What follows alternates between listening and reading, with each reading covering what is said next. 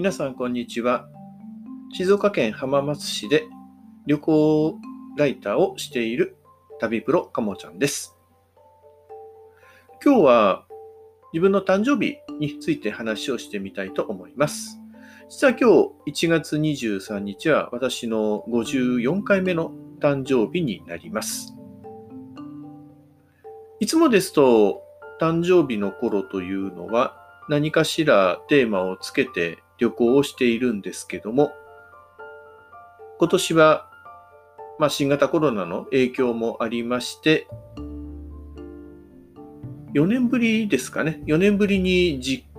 分の家で迎えることになりました。まあ、本来であれば、今頃は北海道の名寄市かな？に旅行で今泊まっているはずだったんですけども、まあ、そちらの方も2週間ほど前に全部キャンセルをしまして、まあ、本来行きたかったんですけども、行っても北海道も今自粛期間に入ってしまっていて、なかなかまあ楽しめないかなということもあって、まあ、泣く泣く取りやめをしたということです。で、本題に移りまして、誕生日にの時に、まあ私やってることなんですけども、必ず何かしらテーマを与えて旅行をすると。で、まあ旅行をしながら、この1年の振り返りと、あと、今後の1年間の目標というものを立てる。まあそんなことをしています。過去を振り返ってみますと、2017年は奄美諸島へ旅行をしまして、この時は、確かま山だったのが、沖永良部島へ行った時ですかね。沖永良部島というのは、あの、洞窟が非常に多くて、で、まあ、案内をしてくれるガイドさんもいるわけなんですけども、この島の洞窟の特徴というのは、非常に水が多いということで、水の中を泳いでいったり、まあ、レベルが高くなりますと、潜っていったりしながら、その奥地へ進んでいくというもので、まあ、当然泳ぐことができなければいけないとか、そういう条件があります。洞窟自体は結構好きで、国内旅行をしているときに、まあ、いろんな鍾乳洞の中に入ったりとかはしていたんですけども、それこそ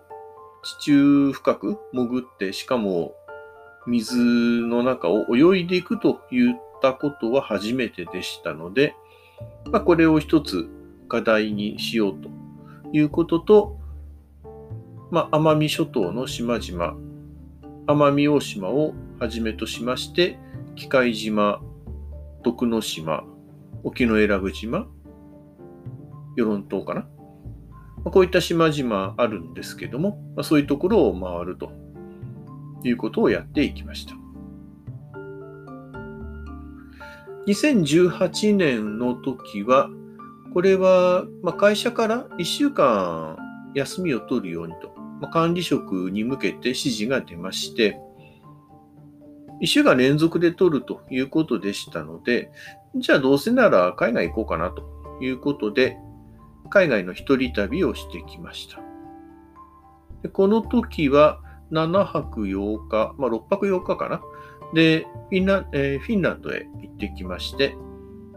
でまあ、北極圏まで行って、オーロラを見るということと、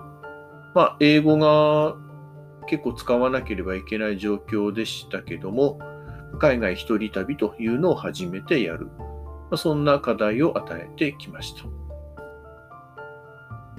で、2019年、あと2020年も、まあ結構同じなんですけども、この2年間は日本全国にあるライブハウスに行って、で、まあそのライブハウスのステージの途中でお祝いをしてもらうということをやってきました。まあ若干おこがましいところはあるんですけども、まあいろいろ応援したいバンドというものもありますし、日本全国にそういうライブハウスたくさんありまして、でそういう中で好きな音楽というのはオールディーズだったり、ディスコソウル系の音楽だったりというのなんですけども、そういうのを演奏するバンドさんもたくさんあります。でそういうところへ行って、まあ、お祝いしてもらったりと。当然旅をしながらなんですけども、まあ、そんなことをしていました。2019年は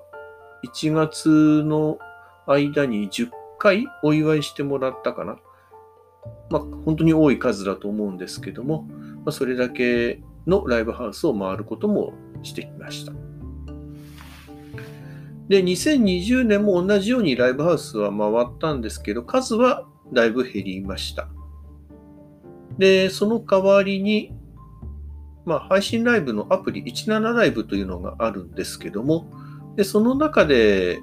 まあ、お祝いをしてもらうということが結構多かったですかね。まあ、当然配信をするライバーさんがいて、でその中である程度、まあ、自分の存在というのを認めていただいて、もうもちろんそれはライバーさんであったり、あのライバーを応援してくれるファンの方々であったりするわけですけども、日々配信の中で、まあ、いろいろ、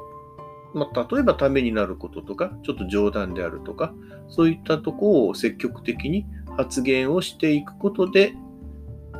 まあ、名前とかも覚えていただいて、で、